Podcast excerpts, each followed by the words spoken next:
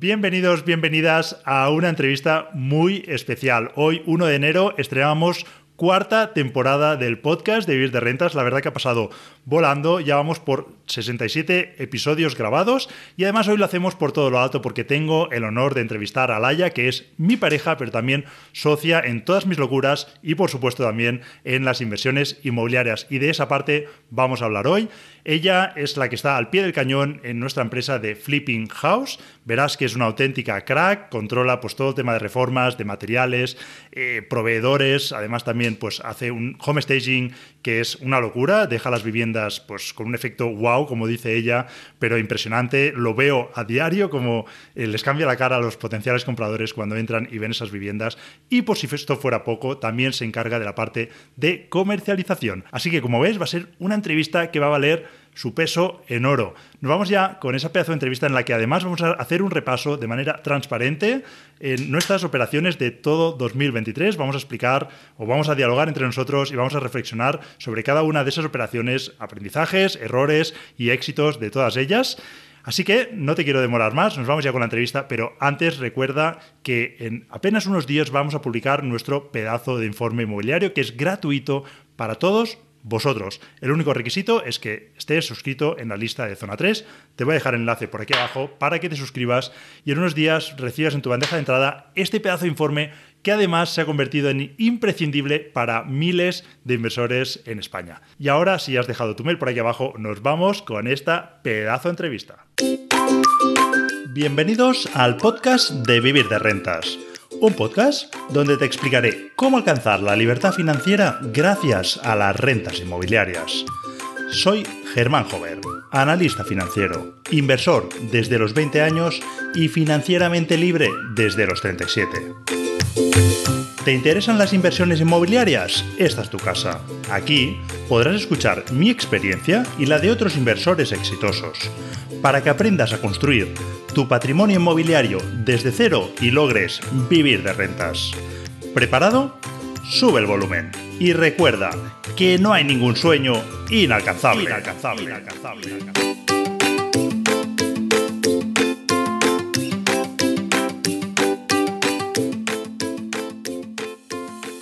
Hola a todos, bienvenidos, bienvenidas a una nueva entrevista del podcast de Vivir de Rentas y hoy tenemos el honor y el placer de tener con nosotros a Laia. Bienvenida, Laia.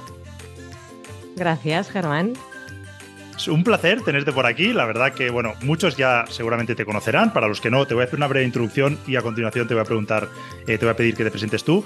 Pero para los que no te conozcan, bueno, Laia es mi pareja y me hace mucha ilusión, eh, bueno, pues eh, poderla entrevistar, ¿no? Yo creo que era algo que hacía tiempo que hablábamos entre nosotros y creo que, Laia además, pues, os puede aportar muchísimo valor porque es la persona que ya no en la sombra, porque cada vez pues, eh, comparte más contenido, pero es la persona que está llevando el día a día de nuestra empresa de Flipping House, con lo cual hoy os va a dar unos consejos, unos tips que seguro que os resaltarán súper útiles. Además, eh, con Laia, pues ocurre algo y es que es muy interesante y me, apetece pues, poner esa reflexión encima de la mesa y, ya termino con esto mi introducción. Y es que tenemos unos valores muy similares, pero em, tenemos unas habilidades muy distintas, con lo cual nos complementamos muy bien. De hecho, yo en la empresa de Flipping House, pues todavía estoy implicado en la parte más estratégica, más de selección de producto, encontrar oportunidades, y ella se encarga, pues, todo el proceso de reforma, de home staging, de seleccionar materiales, de comercialización, bueno, pues todo el proceso desde que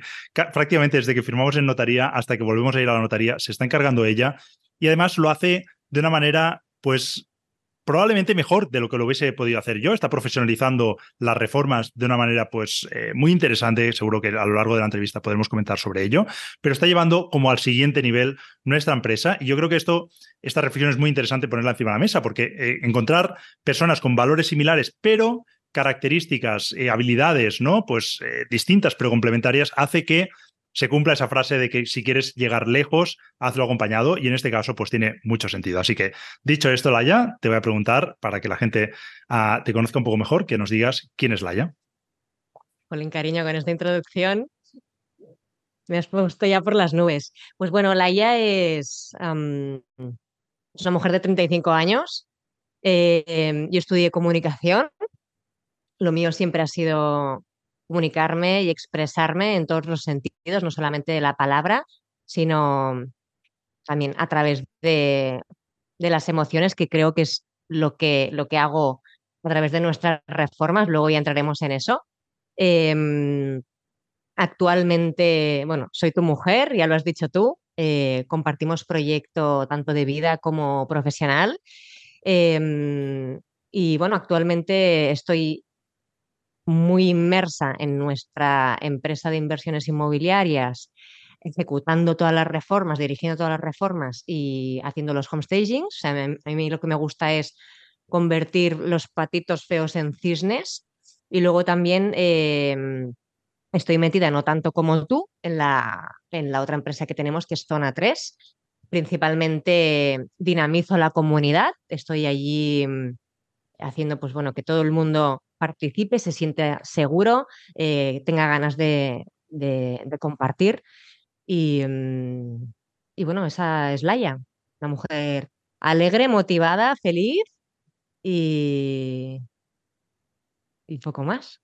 Muy bien, magnífica eh, presentación, breve presentación, por lo menos para conocerte. Yo como te conozco pues mucho más ampliamente, pues sé muchas más cosas, pero yo creo que la gente así ya te podrá ubicar. Y ahora sí, vamos a hablar ya de la parte más inversora, ¿no? Y me gustaría preguntarte que cómo empezaste, cómo ha sido tu proceso, cómo lo has vivido para convertirte pues en la inversora que eres hoy en día. O cómo lo estás viviendo, ¿no? Porque al final es un proceso que no termina nunca. Pues de entrada decir eh, que para nada me considero una gran inversora. Eh, de hecho, mis conocimientos en el mundo inmobiliario eran nulos hasta que te conocí a ti.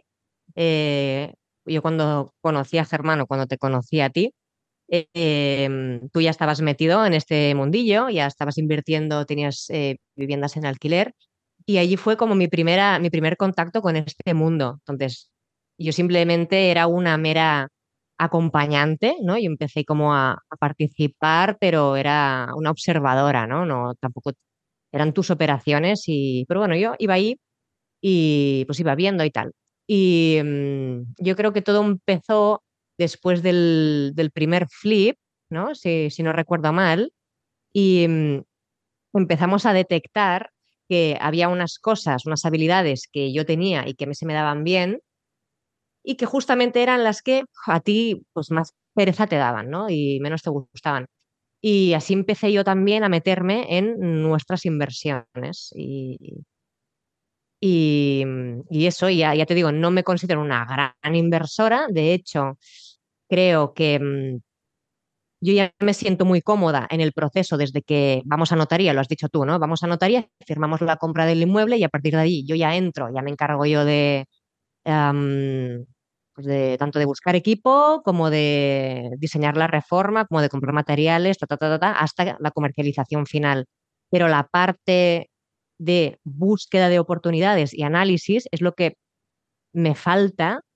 Estoy trabajando ahora, ya, estoy empezando a buscar, de hecho ya, ya estoy en la calle buscando mm, operaciones de flip para nosotros y, el año que viene me gustaría empezar con inmuebles para alquiler Genial. Eh, por añadir, de hecho, yo creo que esa parte que te falta, esa carencia, por decirlo de algún modo, de encontrar oportunidades, ya la estás resolviendo. Al final no, no hay, mm, o sea, no es nada súper complicado, sino que hay que tomar acción y salir a la calle. Es algo que estás haciendo y de hecho las últimas, no sé, cinco o seis oportunidades que hemos analizado, excepto un par, las otras las has aportado tú. Eh, algunas, pues, incluso tenían sentido y hemos analizado muy bien. Así que, bueno, pues enhorabuena por ese camino y seguro que a lo largo del año que viene eh, podrás aportar muchas más oportunidades a, la empresa. Em, me gustaría preguntarte, has ya dado algunas pinceladas, pero me gustaría preguntarte cómo es tu día a día, qué es lo que haces en tu día a día, eh, un poco más en detalle. A ver, mi día a día de entrada es muy variado, no tengo un, día tipo. suele ser bastante condensado y bastante intenso, porque yo solamente tengo cuatro horas. Mi hija sale a la una de, la guardia bueno, nuestra hija, es, es, como un poco curioso, ¿no? Eh, que te esté hablando a ti. Nuestra hija sale a la una, entonces, bueno, tú ya lo sabes. Eh, esas cuatro horas y en esas cuatro horas, pues hago visitas de obra, em, doy indicaciones, dirijo esto se tiene que hacer así, así, me voy a comprar materiales, resuelvo problemas eh, que tengamos, me encargo también de la parte burocrática de, de nuestras operaciones, pues mm, registro, notaría, alta de suministros, etc., etc., mm, impuestos, bueno, todo esto. Luego también, como he comentado, eh, estoy en, zona 3 y intento, si mi hija me lo permite, bueno, nuestra hija no, me lo permite, levantarme pronto a las 6 de la mañana y de 6 a 8 intento hacer trabajo muy de foco y ahí es cuando me meto en la comunidad de zona 3 y respondo mensajes y veo pues quién aporta qué, entonces ahí es cuando le dedico mi tiempo a zona 3. Y luego a partir de las 9, que es cuando dejo a los peques en el cole, pues empieza mi, mi trabajo más de calle, que es lo que a mí me encanta, estar en la calle, relacionarme con las personas y es un poco esto. Eh, luego también tengo unas pequeñas horas que hago asesorías para inversores y, también las, las meto dentro de estas cuatro horas de vida que tengo. Sí, sí, me consta que haces auténticos equilibrios. Hacemos auténticos equilibrios y es muy divertido a las seis de la mañana, ¿no? Cuando nos encontramos por ahí por casa, cuando nos despertamos como, ah, mira, ya estás aquí, ¿qué tal? O a veces, pues yo te encuentro a ti ya trabajando, tú me encuentras a mí y es como, wow, ¿qué ha pasado esta noche? Pues mira, me he levantado a no sé qué hora porque no podía dormir. Entonces, es muy divertida esa franja horaria en casa y bueno, lo comento también porque es algo que no, no es habitual, pero bueno, yo lo sí que lo he explicado muchas veces, ¿no? Que yo madrugo mucho, pero duermo mucho también. Duermo mis 7, 8 horas, no fallo, y es porque nos vamos a dormir pronto, ¿no? Desde que fuimos padres, pues es algo que hemos readaptado ese horario y aprovechamos esa franja que la verdad que es como un premio caído del cielo, ¿no? Que es como te encuentres ahí dos horas de foco total, sin interrupciones, algunas veces sí, obviamente, pero uh, son dos horas pues muy buenas para trabajar. Vamos a entrar en detalle ya, porque una de las cosas que tú te encargas es lidiar con los reformistas, estar en el día a día por ahí haciendo el seguimiento con todos los problemas que eso implica. De hecho, bueno, antes te, quitabas un poco de mérito, decías que no eras una muy buena inversora, pero cuando hablo con inversores, una de las cosas que les da miedo en el, en el, momento de meterse en flips son esas grandes reformas. Cuando tú hay momentos en los que has estado llevando este año pues cuatro reformas a la vez de cuatro viviendas distintas o a lo mejor alguna más, no lo sé, pero por ahí, por ahí hay varios momentos en los que pues, eh, haces en paralelo varias reformas con la complejidad que eso implica, con distintos equipos de reformistas, con las peculiaridades de cada uno de ellos, que eso es muy importante saber de qué pie calza cada uno, ¿no? Porque es algo también que nos tenemos que adaptar, eh, conseguir que ellos se adapten a nosotros, pero hay cosas en las que nosotros nos tenemos que adaptar a ellos y saber bailar ese agua. Entonces, hablando sobre reformas, que yo creo que aquí puedes aportar muchas cosas, la primera pregunta que te quería hacer es, ¿cuál sería tu consejo principal para un inversor que busca maximizar el valor de su vivienda a través de una reforma? Yo le diría, o sea, si, un consejo sería, detecta las áreas eh, que son más clave, las áreas de una vivienda que son más clave a la hora de, de vender o de alquilar el inmueble, como pueden ser cocina, baño u optimización del espacio, y céntrate en aportar valor ahí. Eh, y luego haz una buena búsqueda de mm, materiales. Hay un, en mi caso, ha habido un periodo muy importante, antes, ahora ya está todo muy mecanizado, pero previamente ha habido un, un trabajo muy de, de, calle, de búsqueda, de detección, de, para saber dónde puedo encontrar el mejor producto y al mejor precio. Eso es muy importante, saber las cocinas, dónde, los muebles de baño, dónde, las mamparas, dónde. Y, mm, y una vez tienes esto ya detectado, pues es ir, ya, ir a tiro hecho, ¿no? A buscar eso. Hay un tema muy interesante que nosotros hemos ido trabajando a lo largo del tiempo y es, tú has dicho la palabra automatizar, pero también se podría decir como eh, simplificar ¿no? el proceso, hacer las cosas fáciles, por decirlo de algún modo. Yo es algo que lo traslado a todas las áreas. Por ejemplo, yo es algo que siempre desde el principio he tenido claro, yo no me quería manchar las manos porque entendía que reformar una vivienda y mancharme yo eh, podía reducir el coste, pero no era escalable. Para mí este negocio tendría que ser escalable y de ese modo pues lo hemos conseguido este año con casi 10 operaciones de flip que, vamos, a, vamos a terminar haciendo. ¿no? Entonces, uno de los temas que, que nosotros le dábamos muchas vueltas era la relación, en esto que decías, de con los proveedores, de cómo conseguir minimizar esa fricción de ahí tengo que ir a buscar la cocina y cargarla y pasar por la compra y todo eso, poco a poco nos hemos ido quedando con aquellos proveedores que para incluso estamos dispuestos a pagar un poquito más si es necesario, pero reduciendo esa fricción. No, no sé si nos puedes decir un poco cómo es tu día a día con esos proveedores y cómo seleccionas eh, con quién vas a trabajar para cada cosa, porque el seleccionas el proveedor en función del, tipo de producto que vas a comprar. Mm. Pues mira, por suerte a día de hoy ya prácticamente no piso las tiendas, todo lo gestiono a través de teléfono, WhatsApp, y era mi objetivo. Yo quería poder eh, ahorrarme, pues esto, la visita a Brico de Pot de turno o la tienda local que sea y hacerlo todo muy ágil, prácticamente pues, desde casa o desde donde estuviese.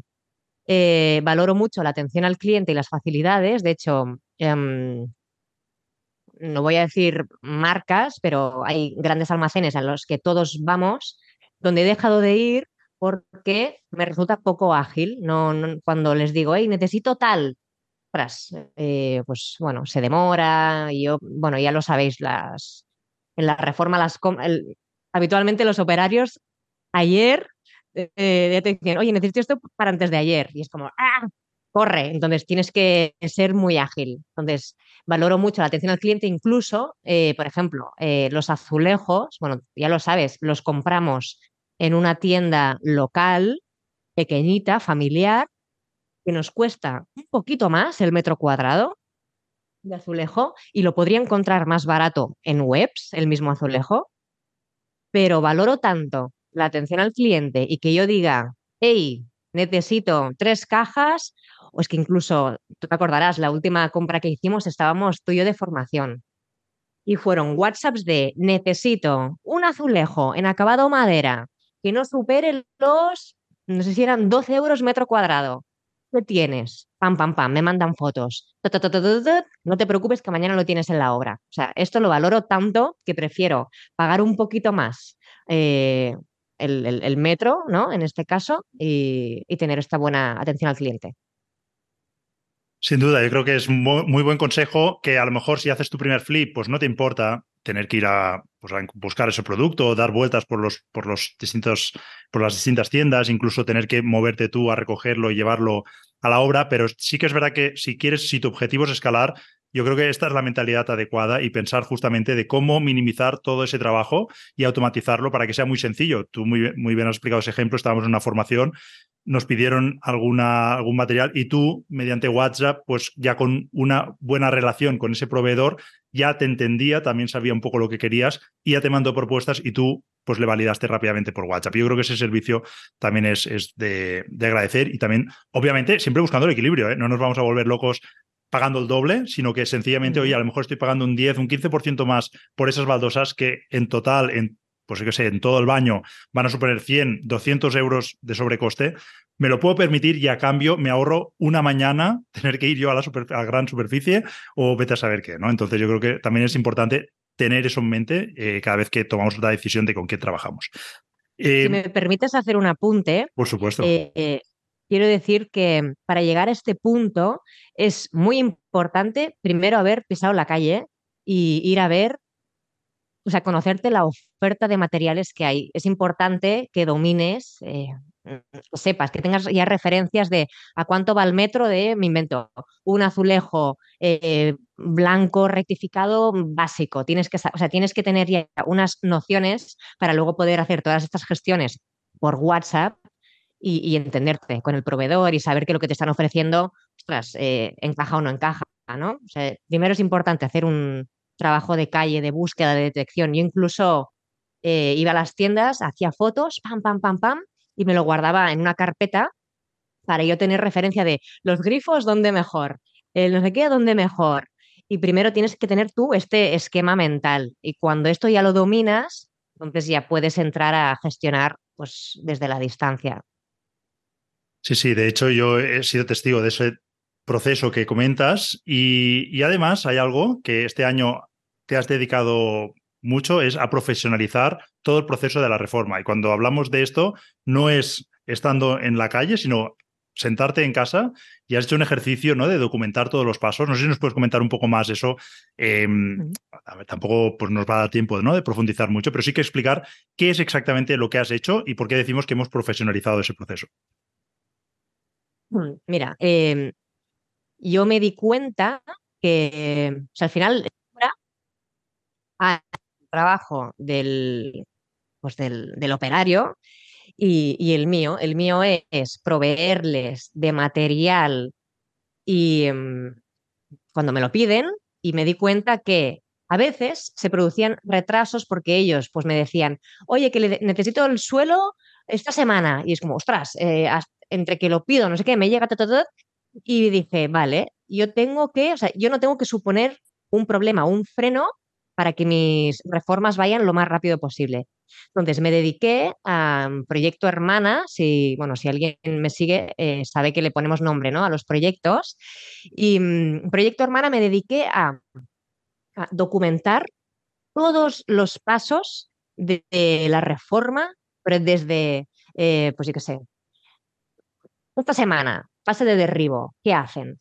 ¿O qué necesitan? ¿Qué me piden? Me piden ta, ta, ta, ta, ta. Entonces yo para la siguiente obra ya sé que la fase de derribo me van a pedir ta, ta, ta, ta, ta, ta, ta, ta y entonces la semana previa yo ya me puedo anticipar o las dos semanas previas. Entonces yo creé un documento súper, súper, súper detallado con todas las fases de obra, todo lo que me piden e incluso lo que he ido haciendo es, me invento, eh, cuando toca alicatar, ya me pongo allí las facturas de los últimos pedidos de, azulejos y del pegolán de turno y ta, ta, ta, y entonces ya cuando tengo que hacer este pedido ya no tengo que volver a buscar o preguntar, simplemente es mismo proveedor, quiero esto, replicarlo, o sea, es tener toda, toda la información bien documentada y la tengo pues semana a semana, ta, y al final para mí es como hacer una reforma incluso para tontos, porque escoges ese documento y sabes exactamente qué toca en cada momento, qué tienes que pedir y qué espera el operario de ti y, y ya está. Bueno, sí, incluso sí. también, que no lo he comentado, incluso me tengo apuntado cuánto tiempo se le dedica a cada fase para saber si se nos está demorando o no, si tengo que apretar o no. Esto es importante. Al principio tú no tienes ni idea. ¿Cuánto tardan en alicatar? ¿Cuánto tardan en pintar? Mm. Pero a medida que vas haciendo ya sabes y, y, esto es importante saberlo para que no se te demore o no te tomen el pelo. Muy bien, y el objetivo de esto, por si alguien se lo pregunta, es minimizar el tiempo que dedicamos a cada operación. De hecho, uno de los objetivos que nos planteamos este año y que seguimos luchando por ello es reducir el tiempo que pasa desde que vamos a la notaría a comprar la vivienda hasta que volvemos a ir a la notaría a venderla. Eso que se, suele decir comúnmente, pues en un flip de media seis meses, en Cataluña pues cuando compramos a fondos o bancos tenemos ahí la pena de dos meses por delante y dos meses por detrás por el tanteo y retracto que tenemos aquí de la Generalitat. Entonces eso lo eh, alarga todavía más, pero si no tenemos en cuenta esto, se suele decir seis meses y somos conscientes de que eso se puede reducir tanto como hasta tres meses, incluso menos, depende del tiempo que tardes en comercializar y si van a necesitar financiación o no, ¿no? Obviamente, pues las operaciones pues a veces se complican, hay cosas que eh, no esperabas y se tuercen, pero sí que nuestro foco está en reducir esos plazos en todo lo posible reducir sobre todo la reforma, que es donde más tiempo eh, solemos perder.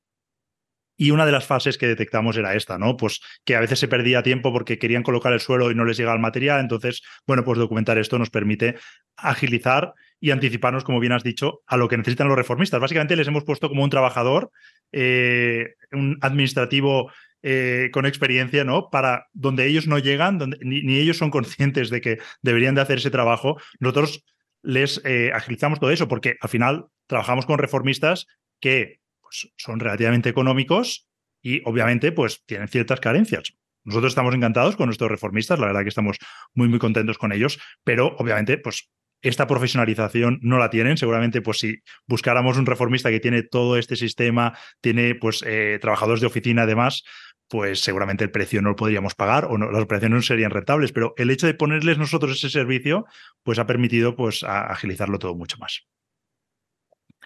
Lo siguiente que te quería preguntar era cómo equilibras, y siguiendo también el tema de reformas, y esto es algo que a los inversores, pues claro, hablamos de reformas, hacemos grandes reformas, grandes inversiones, luego hablaremos un poco de las operaciones que hemos hecho este año, hablaremos de Proyecto Hermana y de algunas otras, porque como, como, has comentado, pues le hemos puesto como nombres en código que tienen sentido para nosotros, eh, pero luego, luego lo comentamos esto. Pero sí que te quería preguntar, eh, ¿cómo equilibras la optimización de costes con la calidad y el impacto visual en tus proyectos de reforma?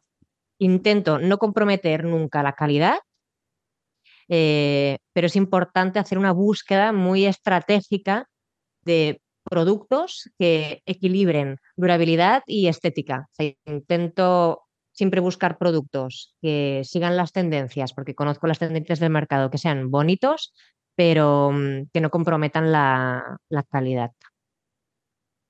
Muy bien, sí, porque es importante encontrar ese equilibrio, ¿no? Porque ah, buscamos reducir el coste, pero claro, cuando buscamos viviendas que generen ese efecto wow, también la sensación cuando entras tiene que ser de, oye, esto da el pego, ¿no? Podría ser la, frase que realmente Más parece. Que da el pego. Más que da el pego. Los materiales me refería, ¿eh?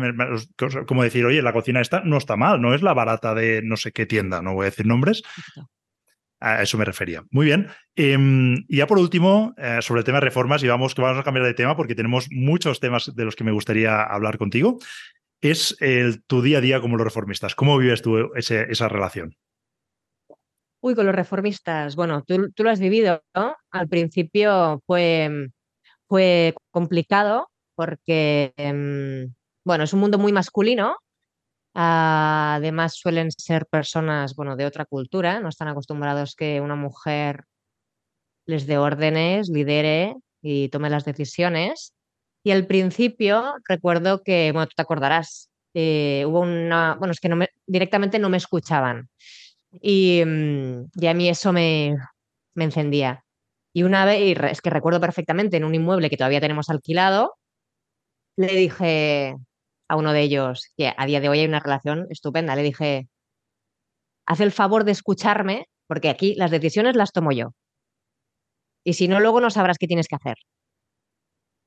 Y a partir de ahí, pues bueno, ya todo cambió. Pero bueno, al principio ya te digo, un poco más así, tú también, o yo también he tenido que empoderarme y, ir pues asumiendo más este rol de líder, pero tengo que decir que a día de hoy es fenomenal, tengo muy buena relación los tres equipos de reformistas y, ostras, em, todo es, es maravilloso. Tienes que tener mucha mano izquierda, lo que decías tú antes, saber Em, cómo tienes que tratar a cada uno. Ya sabemos que hay algunos que les tienes que estar muy encima, otros que no toleran que les estés muy encima y que necesitan su espacio y que sienten, sientan que confías en ellos, ¿no? al final es ir, bueno, entendiendo cada uno cómo es y ir dándole cada uno lo que necesita. Disculpa que pare un momento la entrevista y ya me perdonarás que lo haga en el mejor momento, pero es que tengo que pedirte dos favores, serán 10 segundos y de verdad que a mí me vas a ayudar muchísimo.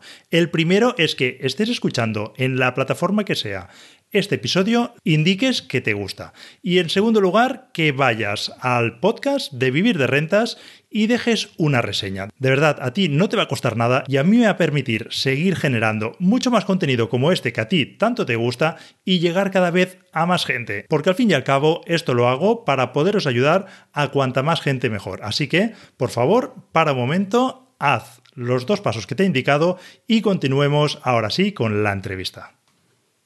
Muy bien, sí, sí, he vivido, como has dicho, el proceso y la verdad que sí que al principio era curioso porque de hecho yo tenía muchas ganas de desentenderme de todo el proceso central de las reformas y demás, porque como has comentado al principio, para mí no tiene mayor interés. Para mí yo veo los flips como una operación financiera en la que invierto un dinero, aporto un valor y obtengo un beneficio a cambio, ¿no? Entonces toda la parte central que a ti, cambio, pues te, te gusta mucho, me apetecía, ¿no? Que, que, lo llevases tú por un tema también de, lógica, de, estructura nosotros, de cómo nos organizábamos. Y lo vivía, veía cómo me preguntaban a mí y yo me quedaba callado conscientemente, a pesar de que a lo mejor tenía la respuesta o que podía responder, pero lo hacía como provocando diciendo, no, no, yo aquí no pinto nada, ¿no? Para que poco a poco eh, virasen esas dudas y, bueno, y de hecho, como acabas de comentar, pues a mí me, me preguntan pocas cosas o me contactan para cosas muy concretas en el día a día yo no me entero. De hecho, te tengo que ir preguntando cómo van ciertas obras o cómo van algunas cosas, porque si no, directamente yo pues eh, me desentiendo de esa parte. Así que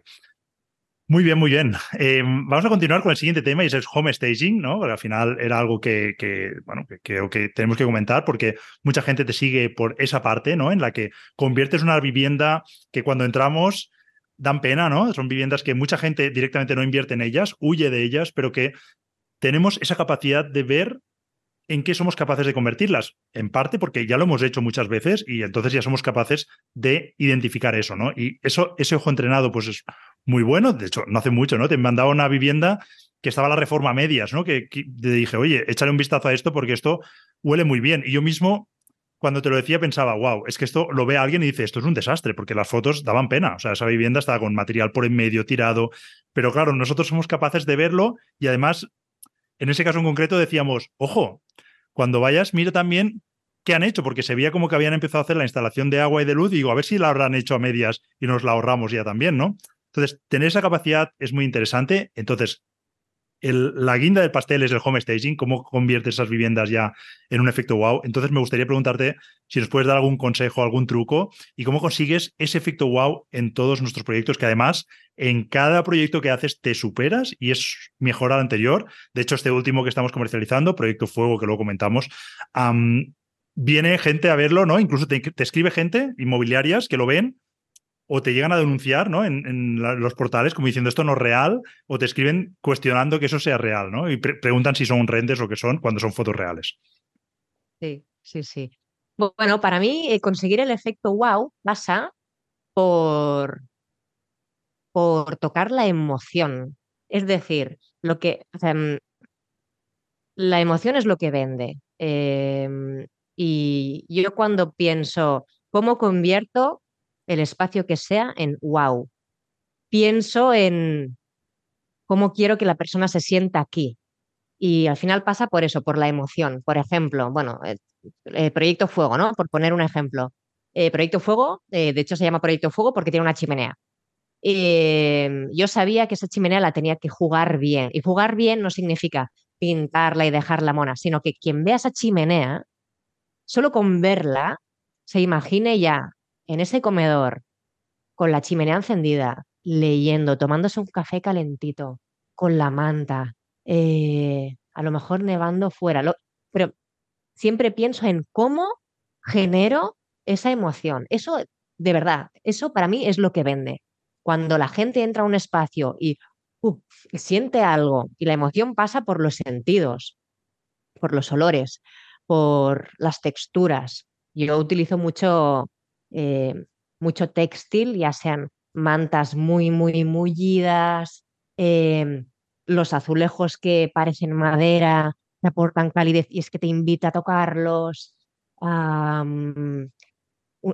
tocar los sentidos también significa, por ejemplo, una luz tenue eh, en la ducha, que cuando la enciendes, ostras, quien lo está viendo ya se imagina duchándose ahí con esa luz tenue, tipo spa, con una vela para mí eso es el, para conseguir el efecto wow, tienes que irte a la emoción Y sin duda, a juzgando, ¿no? Por, por el resultado, lo consigues. Y de hecho, yo te estaba escuchando y pensaba, yo esto no, a ver, tampoco no me quiero limitar, pero iba a decir, yo no, no sería capaz de hacerlo, o sencillamente no me nace, ¿no? El tener esa sensibilidad.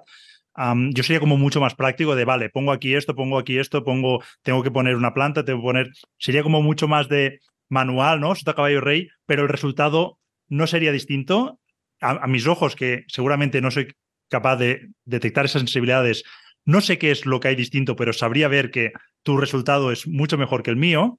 Y además, por comentar una, anécdota curiosa, teníamos ya amueblado prácticamente Proyecto Fuego, era algo que yo, a mis ojos por lo menos, ya estaba prácticamente terminado, y me dijiste, necesito un día, tres horas para encerrarme allí y terminar los detalles. Yo pensé, tres horas, en tres horas yo te monto todo el home staging. Y dije, bueno, vale. Me fui con nuestros hijos a, dar una vuelta. Al final fueron como cuatro horas y realmente cuando entramos fue impresionante el resultado, ¿no? Y ya estaba. La vivienda, yo a mis ojos ya estaba hecha. Y aún así le dedicaste cuatro horas, supongo, para darle ese plus, esa sensibilidad que comentas. Y oye, eh, lo que estamos viendo en las visitas, que has hecho ya unas cuantas, la gente sale, bueno, varias, has hecho como cuatro o cinco en pocos días, en una semana, y me comentabas que en dos casos concretos tampoco hemos podido hablar mucho porque yo he estado, bueno, de viaje. Los que vean en YouTube verán que estoy en un fondo distinto. Pero me comentabas en dos casos que te decían, es que llevo seis meses, exactamente la misma frase, ¿no? Llevo seis meses visitando viviendas y esta es la que más me ha gustado con diferencia. Dos personas distintas te dijeron exactamente esto, ¿no? Sí, sí, sí. es que ha sido brutal. De hecho, bueno, lo recordarás, me llamó, fue publicar el anuncio y no habían pasado ni cinco minutos, ya me llama una inmobiliaria, que a mí eso ya me molesta porque yo tengo puesto ahí abstenerse de agencias. Y me dicen, no te llamo para captar el inmueble, te llamo solamente para felicitarte porque es que el resultado es espectacular. A ver si nos conocemos un día. Y luego me escribió un mensaje, reiterar el buen trabajo que habéis hecho. Y sí, realmente la verdad que está teniendo mucho éxito eh, este inmueble. Sí, sí. Genial, pues eh, me gustaría preguntarte sobre home staging, hacerte una pregunta más y es cómo decides eh, qué materiales utilizar y si nos puedes dar pues algunas tiendas donde tú compras. ¿Cómo decido?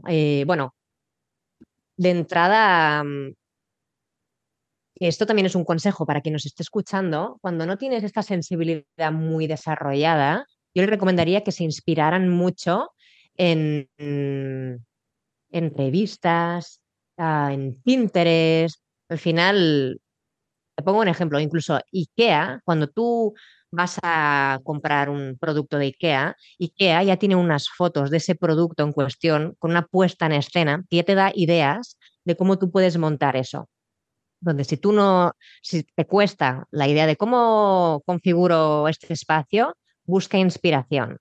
Y luego, mm, ¿cómo escojo los materiales? Como os he comentado, siempre pienso en aquello que provoca emociones y esos son, pues, tejidos naturales, cosas que apetece tocar, ah, mm, cosas artesanales, una taza. Yo nunca cogería una taza sin más. Busco que parezca pues hecha a mano, que tú la ves y te imaginas tomándote un chocolate caliente, em, tejidos naturales como pues, en las lámparas, mucho, mucha fibra, mucho ratán, mucho bambú. Em, bueno, por ahí va. Cosas que, que tú lo ves y te hacen sentir como en casa. Muy bien, luego al final de la entrevista te preguntaré dónde te pueden seguir, pero ya aprovecho para decir que una forma también es seguirte en Instagram, donde van a ver muchas fotos, muchos consejos que vas dando y seguro que les pueden inspirar también a esas, a esas puestas en escena que, puedan hacer. Me has preguntado tiendas, que no te lo he dicho, que esto la gente lo va a, valorar. Em, Clum, Pasica, con K, JISK, J-I-S-K. cada vez tiro más de Amazon. Al final se trata de no es, no es tanto la tienda, sino saber encontrar las piezas. Y, pero principalmente tiro mucho IKEA, pero para cosas mm, puntuales. A mí me gusta mm, tener algo de IKEA, pero luego piezas especiales. Y eso lo encuentro en Casica, en Splum, en Jisk, Amazon.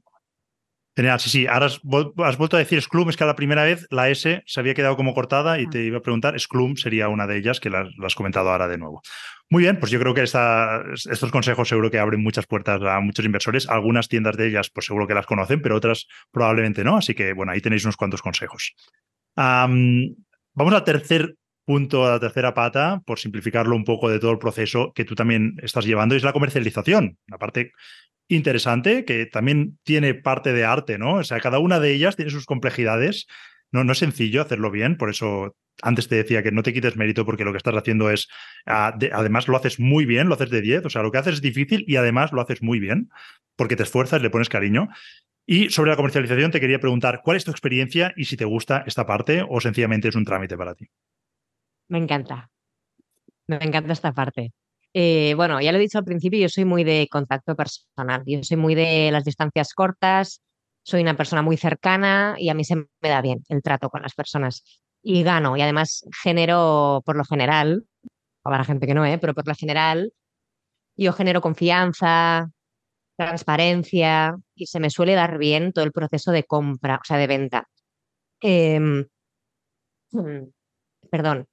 Em, mi estilo está alejado de la venta agresiva. A mí no me gusta nada la venta agresiva, me gusta la venta, pero me gusta una venta sutil.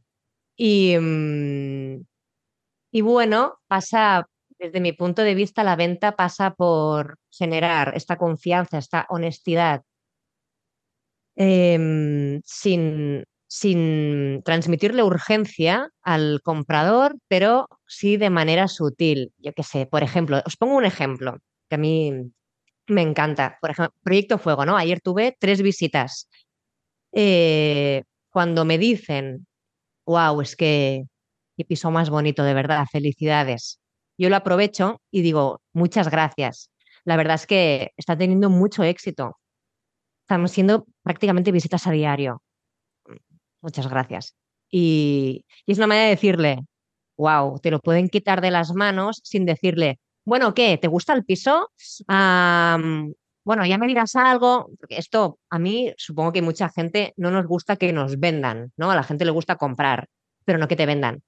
Entonces, a mí me gusta utilizar técnicas muy sutiles con mucha mano izquierda y, de hecho es algo que me gustaría incluso estudiar, técnicas de venta para aplicarlo en esta fase. Muy bien. ¿Y algún consejo que le puedas dar a los inversores que quieran dedicarse también a comercializar ellos sus propios inmuebles? Bueno, consejos que no se olviden de la, parte humana, de la conexión emocional con el vendedor. Eh, justo el otro día lo publicaba en Instagram y a la gente le ha gustado mucho. Es muy importante acordarte del nombre. Cuando te llame fulanita, te guardas el nombre y si puedes acordarte de lo que te ha comentado, de que vive no sé dónde o que está de viaje y cuando tú hagas la visita le preguntas, ¿qué tal? ¿Cómo fue el viaje? ¿Dónde estuviste? Eh, em, es muy importante para mí en un proceso de venta eh, que la gente se relaje, porque cuando tú vas a comprar una vivienda sueles estar un poco escéptico, distante, ves al vendedor como una figura ahí de, ah, ¿qué me va a vender? Seguro que me oculta algo. Y para mí es importante esto, romperlo, que te vean como una persona como ellos, ¿no? Y, y de esta manera podrás gestionar mucho mejor las objeciones, eh, la negociación y toda la parte de más de comercialización. Estupendo, pues grandes consejos que seguro que si alguien se anima, por supuesto también seguimos trabajando con inmobiliarias, que nosotros es algo que siempre hemos promovido de, oye, devolver ese favor, ¿no? Colaborar con las inmobiliarias, llegar a acuerdos en los que tú también le puedas dar negocio para que ellos se acuerden de ti para pues em, volverte a traer producto, ¿no? Al final es una moneda de cambio, pero muchas veces pues no tenemos ese compromiso o sencillamente pues compramos algún fondo, algún banco y por lo tanto pues tenemos esa libertad como puede ser el proyecto Fuego que estabas comentando ahora. Ah, vamos avanzando. Eh, me gustaría, antes de entrar ya a hablar de nuestras operaciones en concreto de este año, preguntarte a ti personalmente, ¿qué retos te planteas para el año 2024? Pues mira, eh, como he dicho al principio, desarrollarme más en esta parte más de, inversora, em, encontrar flips para nosotros y, muebles de alquiler para mí. Principalmente estos son mis retos. Y luego, obviamente, pues seguir superándome con los proyectos de homestaging. A mí lo que me motiva es cada vez hacerlo mejor, superarme. Em, incluso estoy abierta a hacer proyectos de interiorismo para particulares que ya me van, me van saliendo también. Me encanta toda la parte, bueno, sabes, de decoración y crear espacios que, emocionen. Así que nada, estoy abierto a todo eso. Perfecto, pues con muchas ganas de ver cómo vas creciendo y, ver todo lo que nos espera y te espera en el año 2024. Vamos a avanzar ahora sí, vamos a hablar un poquito de, vamos a hacer un repaso de lo que ha sido este 2023 en cuanto a operaciones de Flipping House. Hemos hecho cerca de 10 operaciones, no llega, aunque hablamos de 10 porque hemos hecho alguna otra reforma, de hecho estamos haciendo ahora para alguna vivienda que nos vamos a quedar en alquiler y pues casi que llegamos a esas 10 reformas este año. Ah, empezamos, por ejemplo, con la primera de ellas, que es ah, Proyecto Hermana, creo que lo bautizaste tú, porque tú eres la que bautiza estos proyectos. Le ponemos un nombre en código porque una de las cosas que ya os anticipo no solemos decir es dónde están ubicadas esas viviendas. Sí que os lo digo de manera genérica, están todas cerca de donde vivimos nosotros por un tema de comodidad. Lo ha explicado antes Laia, pues que eh, pues tenemos eh, hijos y tenemos un horario bastante apretado. Entonces, si tuviésemos que encontrar oportunidades más lejos de nuestra zona de confort, pues supondría un ejercicio ya demasiado difícil para nosotros, con lo cual nos quedamos cerca, aún asumiendo que seguramente lejos y en otras ubicaciones hay oportunidades mejores. Pero dicho esto, pues preferimos y estamos satisfechos haciéndolo así. Este año hemos hecho cerca de 10 operaciones, como decía, la primera de ellas fue la compra de este proyecto hermana, que era un ático, un super ático, que eran tres viviendas entre sí y que nosotros lo que hicimos fue hacer una reforma integral porque estaban hechas como por habitaciones, estaban los tres áticos unidos y era como, estaba destinado a habitaciones, como una pequeña residencia. Y lo que hicimos fue básicamente dividir, segregar esas tres viviendas y volverles a dar un formato de vivienda individual a cada una de ellas y luego comercializarlo. Y todo esto con ese efecto wow que comentas. No voy a entrar en números de cada una de ellas, pues no nos alargaríamos mucho, pero sí que es verdad, y voy a hacer solo una reflexión, y ya te voy a preguntar sobre esta operación, que hemos sacado rentabilidades realmente altas, ¿no? Yo hago una reflexión conmigo mismo, porque claro, yo me digo a mí del mensaje de, oye, esto no es normal. Bueno, a mí y a ti, ¿no? Cuando lo hablamos, digo, estas rentabilidades que hemos conseguido no son las normales, pero se está empezando a convertir en norma y eso ya me llama la atención. Y ahora comento algunas ideas que, que me rondan la cabeza, pero básicamente es que asumo que soy excesivamente prudente y lo de excesivamente no hay que darle la connotación negativa. A lo mejor es bueno porque nos protege ¿no? también ante escenarios pues, más negativos y nos da ese margen de seguridad que a veces a lo mejor podría ser sí que excesivo. ¿no? Conseguimos rentabilidades por encima del 50% en la mayoría de las operaciones que hemos hecho este año en términos brutos antes de impuestos. O sea, descontamos todos los gastos, la reforma, impuestos, todo, pero antes de pagar impuestos. O sea, hay que pagar impuestos y ahí hay que contar pues, lo que nosotros nos quedaríamos. Son rentabilidades muy altas. De hecho, no es lo que solemos buscar. De hecho, nosotros cuando analizamos, buscamos por ese 30% antes de impuestos. Ese es nuestro objetivo. Y de hecho, las operaciones que estamos haciendo ahora mismo, yo te decía, Proyecto Fuego, que hemos hablado varias veces a lo largo de esta entrevista, te decía, ojo que esta vamos más justos. Pero yo creo que esa frase la he dicho en todas. Aquí vamos más justos. Hay que ajustar la reforma, hay que. Ojo, no nos despistemos porque aquí hemos gastado de más y soy como un poco cenizo en eso, porque realmente lo creo. Realmente creo que esa operación que estamos haciendo es para ganar un 25 o un 30%, que me gusta porque son a operaciones de importe más elevado y en absoluto, pues ya es algo que siempre he comentado, que en absoluto, aunque el porcentaje sea menor, en absoluto ya el importe justifica todo ese esfuerzo que estamos haciendo, ¿no? Pero la realidad es que cuando hemos empezado a comercializarlo, nos damos cuenta de que la rentabilidad potencial todavía no hemos vendido, no, no hemos cerrado ninguna operación, pero nadie se ha quejado del precio, con lo cual veo, veo de nuevo que la rentabilidad se puede acercar otra vez a esos números, con lo cual ya me empiezo a cuestionar mi capacidad mi ojo analítico, ¿no? En cuanto a los números, en el buen sentido, ¿eh? En el buen sentido. Y mi, la reflexión que comentaba antes es, oye, tengo que ser un poco más laxo en mis análisis y así voy a poder abarcar más. O ojo, seguimos así, eso es una reflexión que, oye, dejo encima de la mesa y es algo que tenemos que debatir tú y yo eh, a lo largo del tiempo, ¿no? Pero es algo que tenemos que pensar, ¿no? Porque si se empieza a convertir en norma que saquemos rentabilidades tan altas, es que seguramente estamos dejando pasar operaciones que realmente sean buenas. No digo ya de bajar a rentabilidades mucho más bajas, pero sí que podríamos ser un poco más flexibles y aún así sacaríamos rentabilidades del 30, 35, que son para mí perfectas esas operaciones. No sé, bueno, es una reflexión que quería, que quería hacer. Y ahora sí que te quiero preguntar, por Proyecto Hermana en concreto, que nos hables un poquito, pues, cuál ha sido tu sensación, como los aprendizajes también, quizá, ahí puedo comentar yo alguno también que hemos tenido, y bueno, que nos comentes en definitiva un poco cómo ha ido ese proceso. Em, bueno, el Proyecto Hermana fue un reto. El aprendizaje que me llevo de ahí fue que, como has comentado, eran tres viviendas que creo que podríamos haber agilizado más el proceso de reforma si hubiésemos metido un par de equipos. Al final se lo dimos todo a un equipo y con la idea de que irían más rápido, ¿no? De que harían baños, y no fue así. Así que el aprendizaje que me llevo para otra ocasión es eh, analizar bien esto y, valorar el meter los equipos para que no se nos demore tanto una reforma, ¿no? Y, mm, y, luego nada, fue, fue un reto también, porque como has comentado, ostras, eran habitación, habitación, habitación, habitación, habitación, baño, habitación, baño, habitación, baño. Y de ahí había que sacar tres viviendas y bueno, quedaron tres viviendas con una buena distribución. Eh, más teníamos los pilares, ¿te acuerdas? Las columnas que decíamos, ¿qué hacemos con estas columnas? ¿Las dejamos vistas? No, había opiniones de todo, de todo tipo. Yo era muy pro de la estética, las dejamos vistas, las picamos, que nunca lo habíamos hecho, quedaron muy chulas. Eh, pero bueno, fue también un análisis, ¿no? De esto gustará al mercado o no gustará. Y, pero nada, muy contenta con estas operaciones también. Sí, sí, de hecho la columna fue como, vale, tenemos un problema, vamos a ver de qué forma lo convertimos en una oportunidad. Obviamente luego cuando lo pusimos al mercado había gente que le encantaba y gente que lo odiaba. Entonces, bueno, pues sabemos que había la columna ahí en medio o las columnas y había que jugarlas de alguna forma. Decidimos jugarlas lo mejor que pudimos y yo creo que lo jugamos muy bien, lo jugaste muy bien. Puliéndolas, dejándolas vistas y además con todo el tratamiento fue un aprendizaje, ¿no? Ahora ya sabemos la técnica para hacerlo, pero además también con el home staging aprovechaste las columnas, jugaste con la distribución de la habitación, poniéndole unas baldas, mm, aprovechando la pared con la columna, para que eh, ese problema se convirtiese en algo que incluso de encanto, ¿no? Algo que la gente pues, se pudiese enamorar de ello.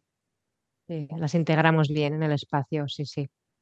Muy bien, un gran proyecto este además, que el aprendizaje fue el que tú acabas de comentar, ¿no? Que se lo dimos a un solo equipo con la idea de, oye, si pueden aprovechar la economía de escala de si voy a hacer la electricidad, hago la electricidad de los tres pisos, voy a alicatar, lo hago de los tres pisos. O sea, tenía lógica el hecho de que serían más rápidos así. La realidad es que lo que hicieron fue dejar un piso cerrado, empezaron a hacer dos y iban primero a uno, después al otro. O sea, no, no tenían el equipo suficiente para hacer lo que nosotros esperábamos que hicieran, con lo cual nuestro aprendizaje fue, y esto lo he comentado en alguna otra entrevista, este año nosotros hemos dado un paso adelante por muchas cosas, pero una de ellas fue, oye, necesitamos más equipo, estamos escalando, estamos creciendo, queremos seguir en esta línea, pero el equipo, que estamos muy contentos con él, pero se está quedando corto. Entonces, necesitamos más equipo. Hicimos como un pequeño casting y hemos incorporado nuevos reformistas y seguro que vamos a seguir en el futuro incorporando más.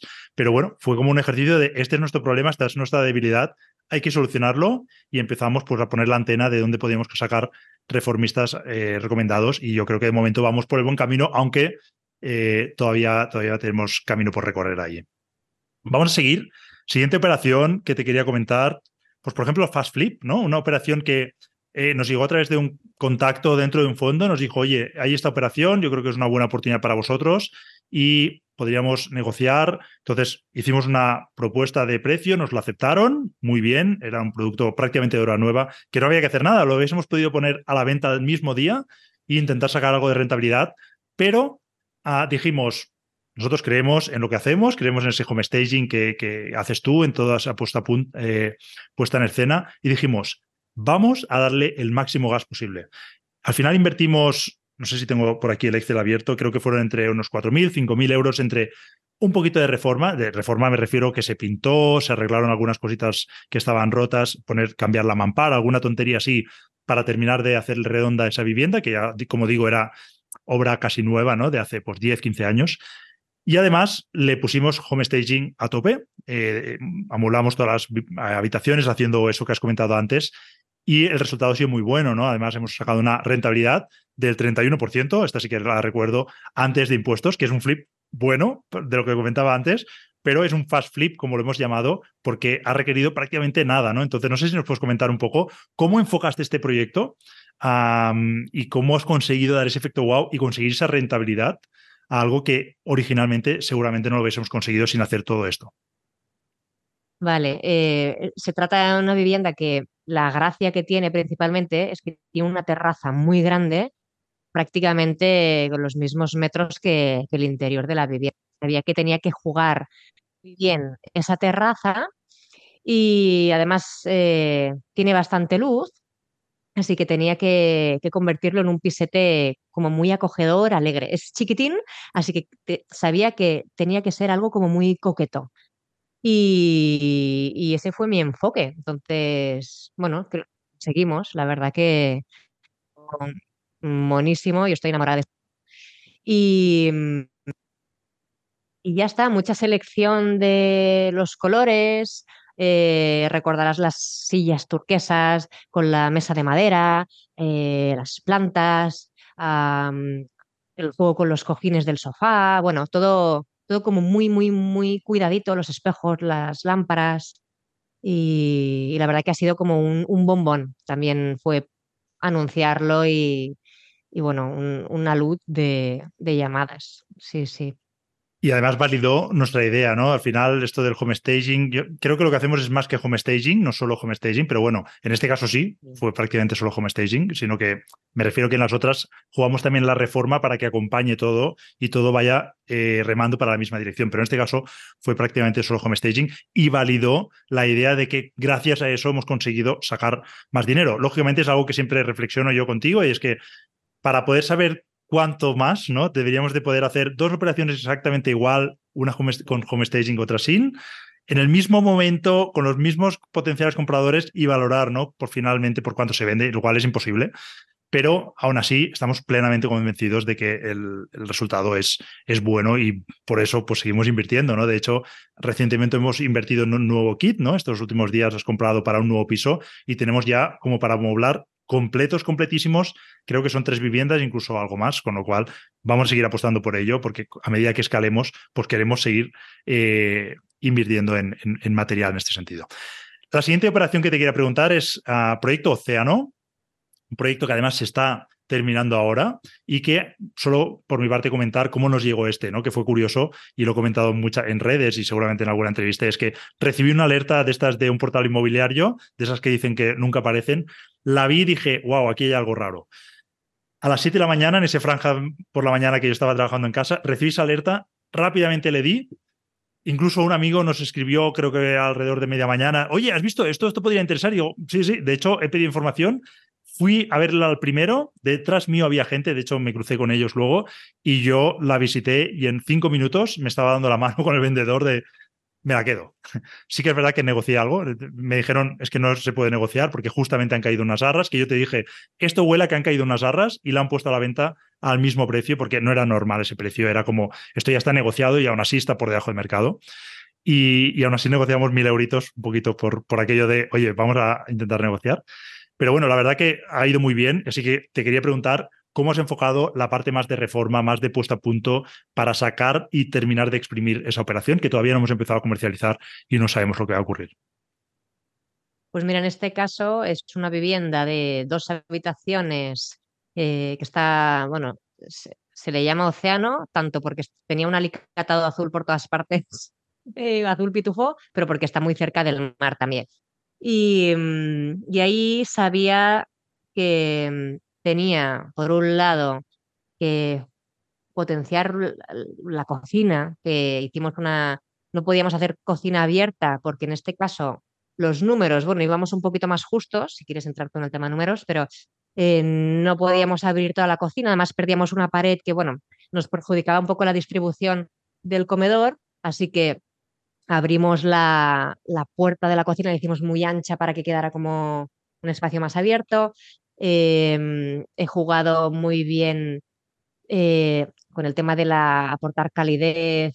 Eh, en el baño hemos vuelto al hidráulico, que hacía tiempo ahora que no poníamos suelos hidráulicos, eh, por el hecho de que estamos cerquita del mar, es un hidráulico azul.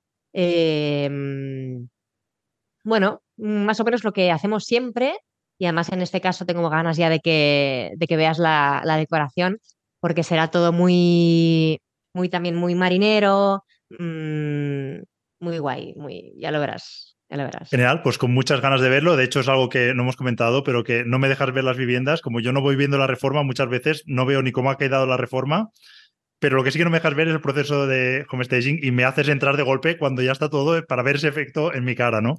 Y la verdad que es impresionante el resultado. Solo matizar una cosa, has dicho que los números, para que la gente entienda cómo trabajamos, que los números van justos en esta vivienda. Como reflexión y volviendo, recapitulando lo que comentaba antes, de nuevo me vuelve a ocurrir lo mismo que en Proyecto Fuego y en todas las anteriores. Yo creo que aquí el precio de venta va a ser un número en concreto y en ese número los números no son espectaculares. Hablamos de un 25, un 30% de rentabilidad.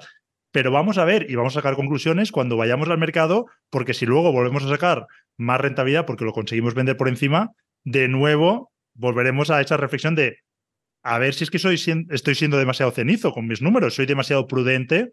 Y ojo, cojamos eso de demasiado, entre comillas, porque a lo mejor es bueno y eso nos va a proteger en el momento que el mercado se gire y todo el mundo se quede, por lo que decía este Warren Buffett, ¿no? De que se ve cuando eh, la marea baja, ¿no? De quién va sin pantalones, ¿no? Pues en ese momento, pues veremos que nosotros vamos con pantalones y seremos capaces de navegar también, ¿no? Pero bueno, vamos a verlo y lo dejo ahí como reflexión también para nosotros de ver que realmente si al final íbamos justos de números o no era, no era para tanto.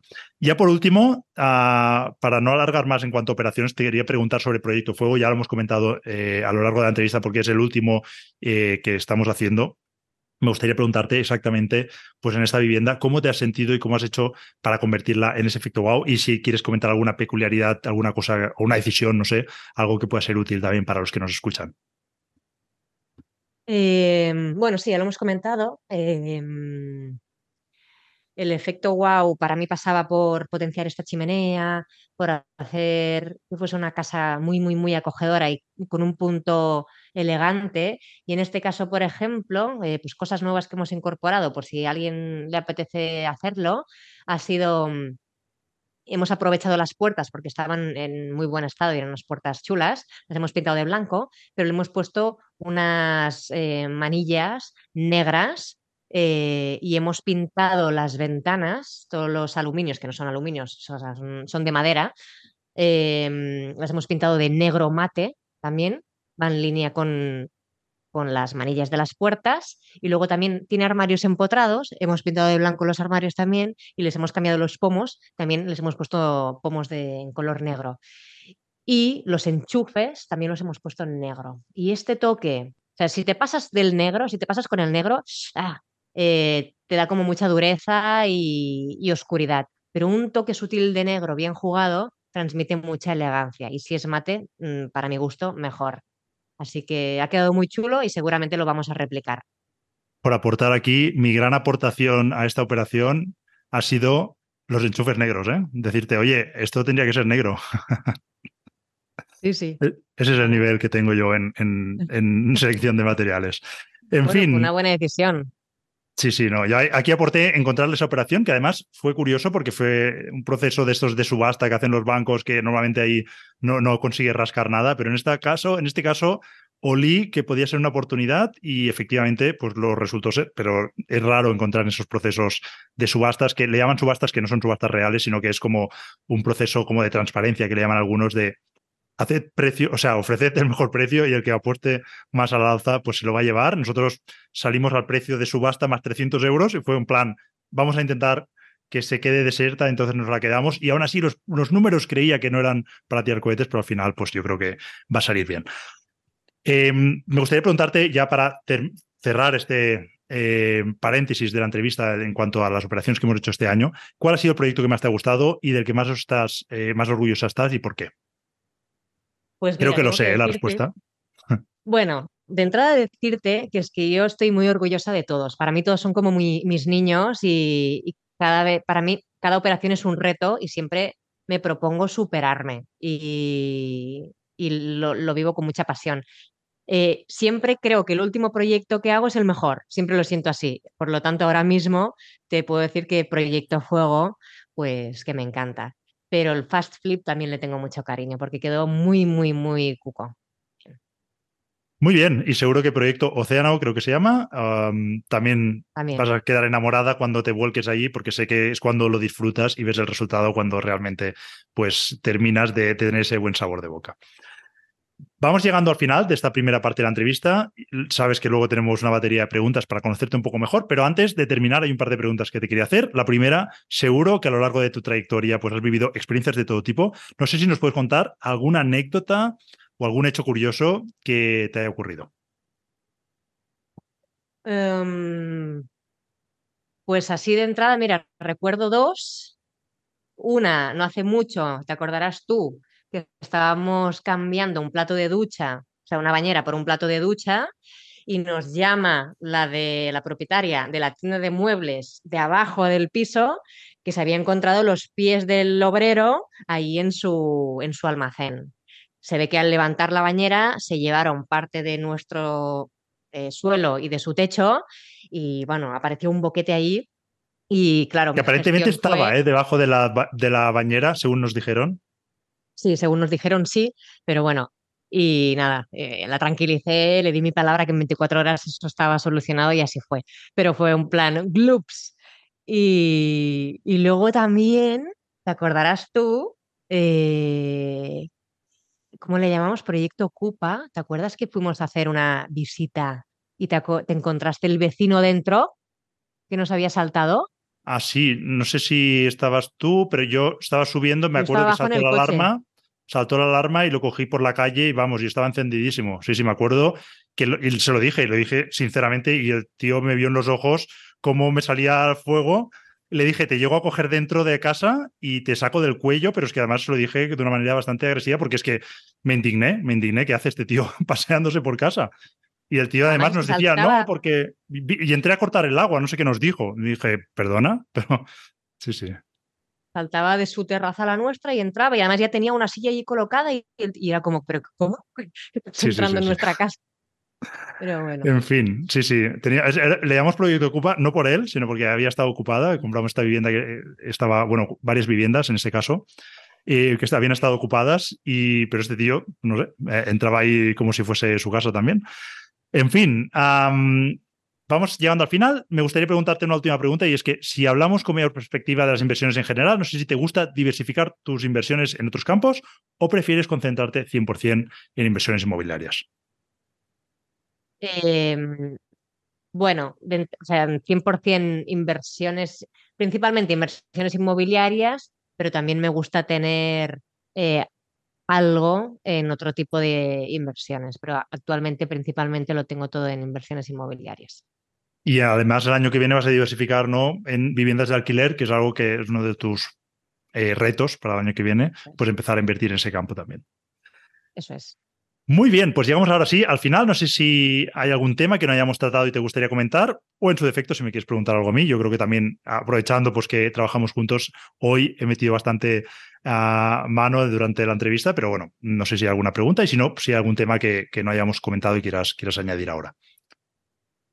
¿Es lo que más te gusta de trabajar juntos? Muy bien, pues una gran pregunta. son varias cosas, me has dicho lo que más. Voy a intentar, no me esperaba la pregunta, voy a intentar clasificarlas a medida que las respondo. La primera, que nos complementamos muy bien, yo creo que es algo que, que lo he ido valorando a lo largo del tiempo, ¿no? Que, y que, de hecho, he abierto la entrevista comentando eso, ¿no? Que somos personas, obviamente, que tenemos valores similares y eso no es porque trabajemos juntos, sino porque somos pareja y ahí pues nos entendemos muy bien pero eso llevado a la, al colaborar, trabajando, pues hace que tengamos esos valores similares, que veamos las cosas muy parecidas, pero que a su vez seamos muy distintos en muchas cosas y eso hace que nos complementemos muy bien, especialmente en el sector inmobiliario. No sé qué ocurriría en otro sector, pero en este sector hemos sabido encontrar muy bien ese, eh, esa combinación, ¿no? ese engranaje.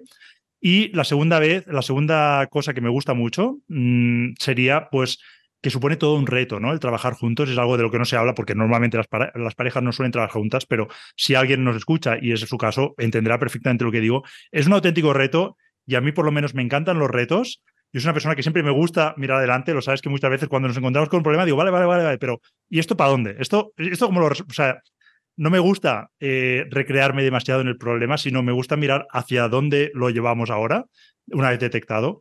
Y en este caso, pues también hemos superado y superaremos muchos más retos, muchas más eh, situaciones en las que pues, resulta difícil, ¿no? El, estar 24 horas juntos, tanto en trabajo como en vida personal. Eso supone un grandísimo reto.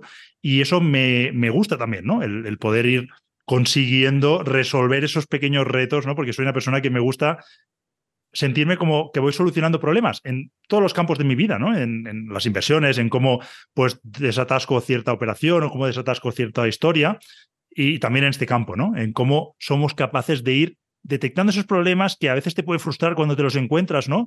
Pero no sé con qué lo comentaba últimamente, y es que he sido capaz, eh, esto quizás ha sido el último año, de ver los problemas, no solo en nuestra relación, pero en general, como algo, no sé si divertido, pero sí como un juego. O sea, soy capaz de mirar desde arriba la situación, eh, no verme como parte de esa situación y analizarlo desde fuera con un análisis más crítico y ver la mejor solución. ¿no? Y eso para mí lo he convertido como, no sé si un juego, pero es casi como si estás pasando pantallas ¿no? de, de un videojuego en el que vale, hay otro problema y yo ya cuando detecto el problema es como, vale, va, nos ponemos el, traje ¿no? de jugador y voy a analizarlo desde fuera, voy a intentar verlo desde fuera y voy a solucionarlo de la mejor forma posible. ¿no? A veces no hay una solución óptima que lo voy a resolver, pero sí que hay una mejor que otra, entonces intentar encontrar esa.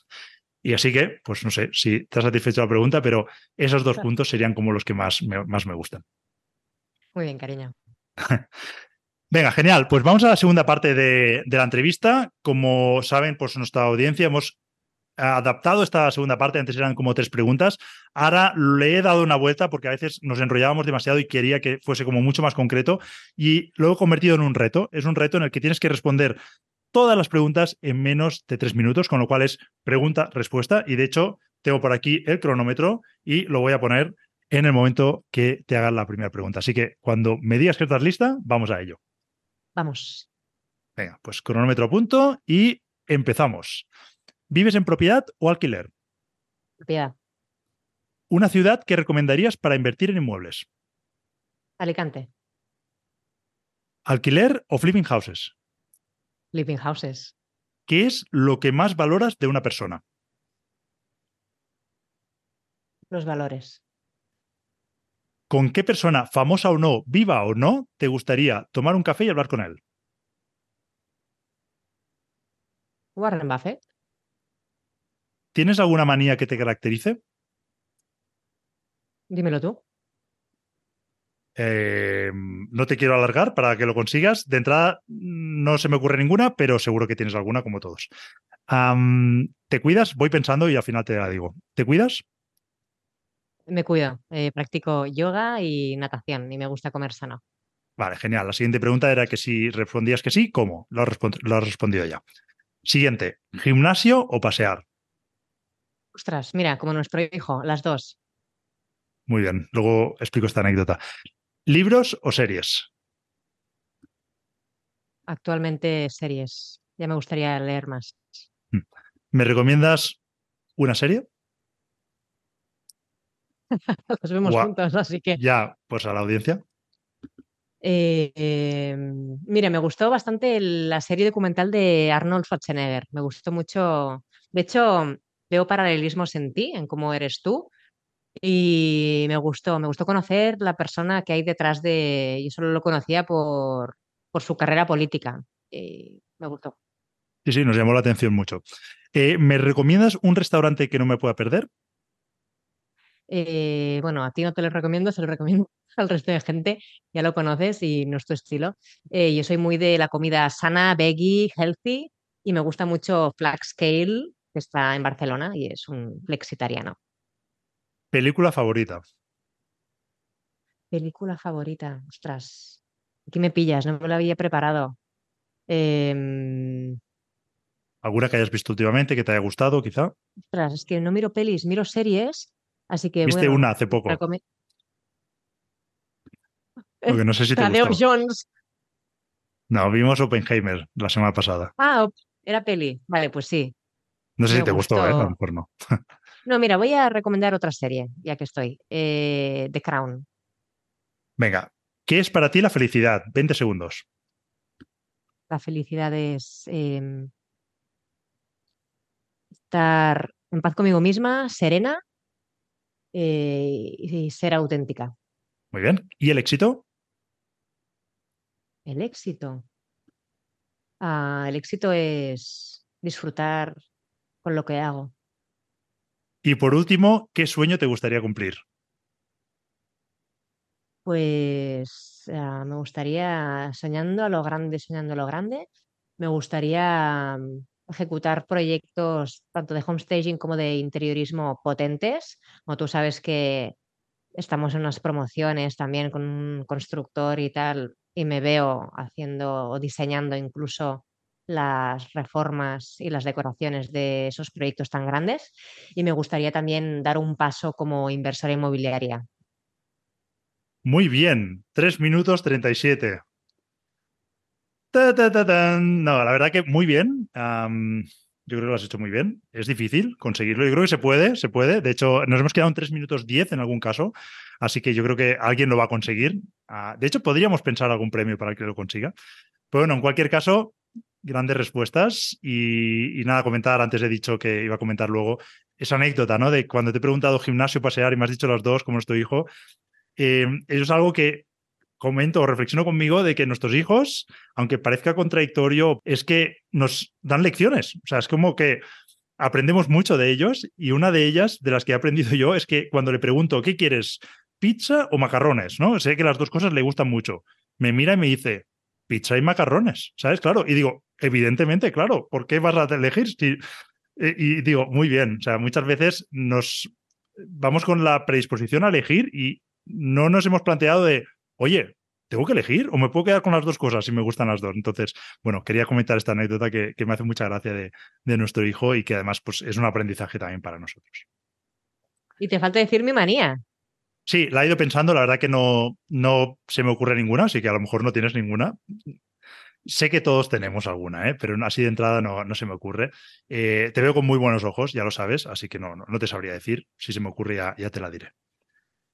Laia, ha sido un auténtico placer, lo digo sinceramente, que ha sido un placer tenerte aquí. Sabes que hace mucho tiempo que tenías la eh, oferta de venir aquí a, o esa petición, mejor dicho, de venir a, pasarte por el podcast. Yo creo que no solo yo, sino que mucha de nuestra audiencia tenía muchas ganas de conocer un poco más a la figura que hay detrás de Laia. Y yo creo que hoy lo habrán conocido. Y bueno, pues decirles también que te pueden seguir en redes, les recomiendo, pero a eso sí que te lo quería preguntar a ti. Seguro que muchos de ellos pues te querrán seguir, te querrán contactar. Entonces, dinos por dónde lo pueden hacer, por dónde te pueden encontrar.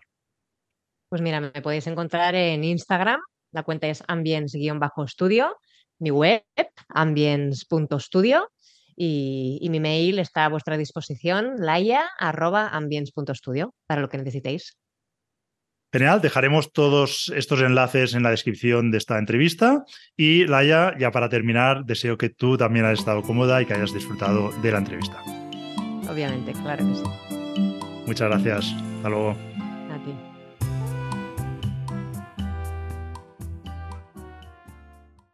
Hasta aquí el capítulo de hoy. Si te ha gustado, puedes compartirlo entre tus contactos y además dejar algún comentario o una valoración positiva. Y recuerda que puedes suscribirte en vivirderrentas.net y recibirás un aviso cada vez que publiquemos un nuevo artículo o un nuevo podcast.